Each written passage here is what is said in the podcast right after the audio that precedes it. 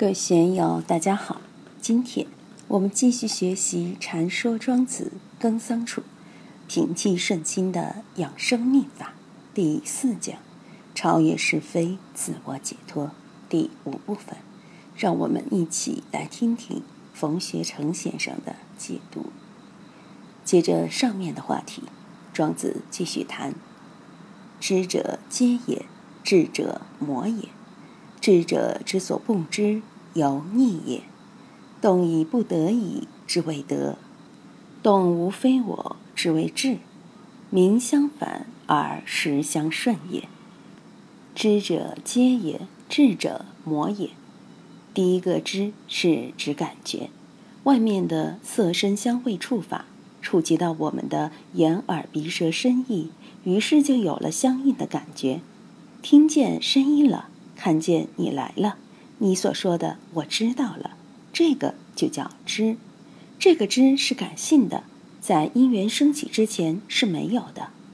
智者魔也，这个智是指智慧。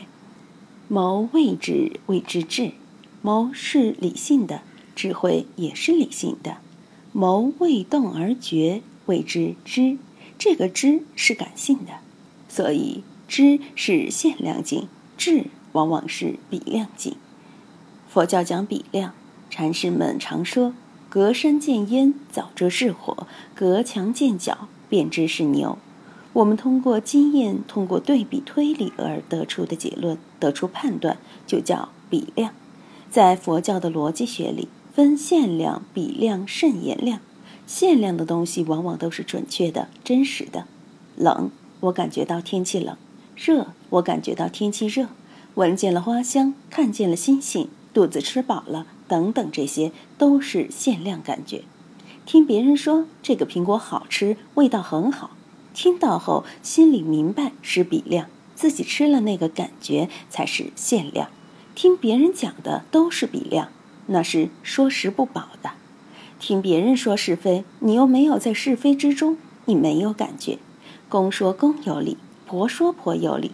你没法去判断，没法去裁决，所以，知者皆也是感性的、限量的；智者魔也是理性的、比量的。我们一定要明白这里面的差别性。智者之所不知，由逆也；逆者是也。这里面很好玩，为什么呢？庄子用眼睛来举例，我们的眼睛看见了东西。并非因为我们知道眼睛为什么能看见东西才去看见东西的。如果眼睛看见东西，要问眼睛为什么能看见，这就麻烦了。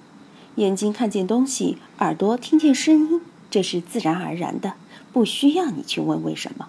你要问眼睛为什么看得见，耳朵为什么听得见，鼻子为什么闻得见。作为自然科学家，要去钻研这个。专家学者需要去研究眼睛的构造、耳朵的构造、鼻子的构造、神经的构造，在物理学里面是怎么展现的？这些都有解说。对于我们来说，使用眼睛、耳朵、鼻子，需要挨个研究它们的功能吗？需要知道它们是怎么长的、怎么用的吗？小孩子能听见，会叫爸爸妈妈，还需要了解清楚耳朵的功能以后才叫吗？不需要。如果你说要了解清楚眼睛的功能以后，才准小孩子看他的爸爸妈妈；要介绍清楚耳朵的功能以后，才允许小孩子去听。如果没搞明白，就不许听。有没有这个道理呢？没有这个道理嘛。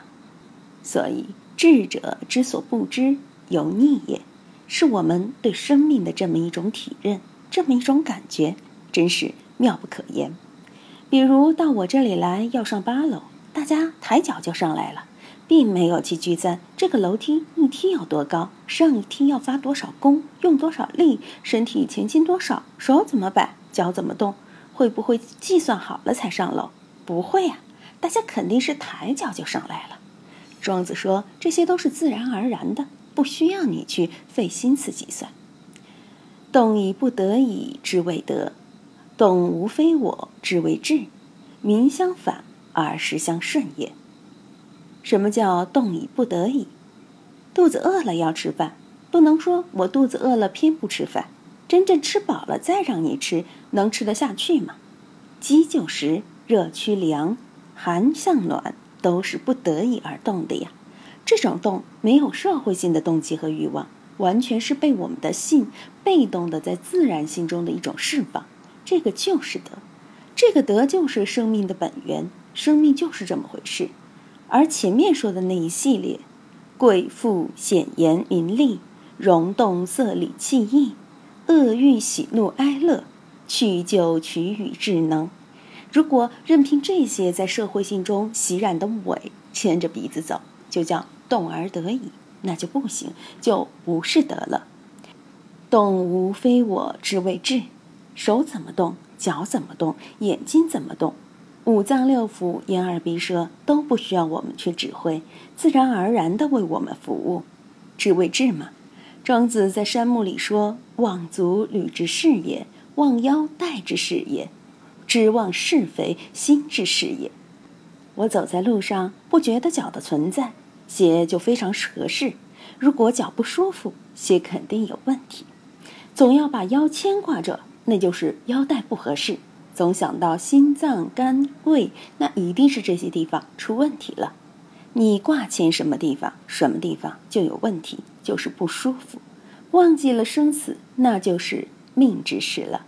这些都是动无非我，是一种非常自在的境界，可以说是率性不乱了。怎样使自己达到动已不得已，动无非我的境界？这个的确是需要相当的修为。平常我们在外面老是看别人的脸色，看各种因缘，在比量之中揣摩外面的动静。如果我们不去看这些，不去揣摩，随缘尽兴，尽兴随缘，就回归于德了，自己也就不会乱了。智是相对于乱而言的，自己的心性不乱，眼耳鼻舌五脏六腑都和谐的为我们生命服务。我们甚至不知道它的存在，就是智。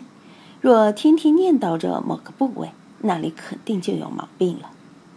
名相反而实相甚也，这里面包括了自然的、社会的、道上的、生的、死的等等。